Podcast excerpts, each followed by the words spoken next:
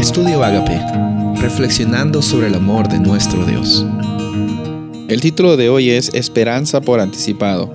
Isaías capítulo 44, versículo 28. Yo soy el que dice de Ciro, es mi pastor y cumplirá todo lo que yo quiero. Al decir a Jerusalén, serás edificada, y al templo serán puestos tus cimientos. Es interesante, como vimos el día anterior, lo maravilloso que es la profecía y lo maravilloso que es nuestro Dios. Él sabiendo el futuro, siempre está dispuesto a alcanzar nuestras vidas, a darnos la oportunidad de saber de que todo va a estar bien por anticipado. Es más, si nos ponemos a pensar un poco, la Biblia es un libro inspirado por Dios, el cual tiene el propósito de mostrarnos acerca del carácter de Dios, de cómo es que hay salvación en Jesús y hay libertad en Él, y al mismo tiempo darnos esperanza y certeza de que todo va a estar bien por anticipado. En estos momentos estamos viviendo por situaciones muy difíciles en diferentes aspectos. Está la pandemia, está los problemas quizás en los gobiernos en que estamos viviendo, también están los problemas de la naturaleza, que hay bastantes eh, países, ciudades eh, afectadas por desastres naturales. Encontramos bastante incertidumbre y si nos guiamos por la incertidumbre podemos tomar decisiones por miedo.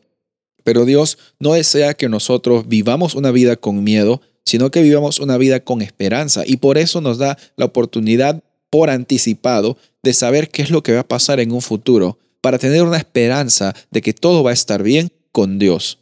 Todo va a estar bien y todo va a ser para bien porque quizás no vas a tener la mejor situación en tu vida como la que tú crees, pero va a ser la mejor oportunidad para que Dios trabaje, para que su nombre sea glorificado. Él no va a dejar que tú te ahogues en el mar de los problemas que tienes. Confía en Él.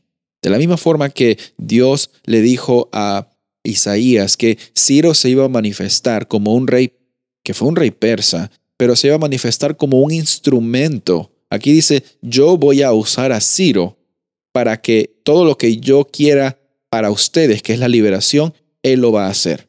Este mensaje es increíble, nos muestra de que podemos confiar en Dios, nos muestra de que Dios va a enviar a un liberador mesiánico, que es Jesús, y nos muestra también de que la liberación va a venir por medio de lo que Dios hace, no lo que Judá hace, no por lo que otros poderes hacen, por lo que Dios hace. La liberación de tu vida, querido amigo, amiga que me estás escuchando, va a venir por medio del liberador del Mesías que es Cristo Jesús.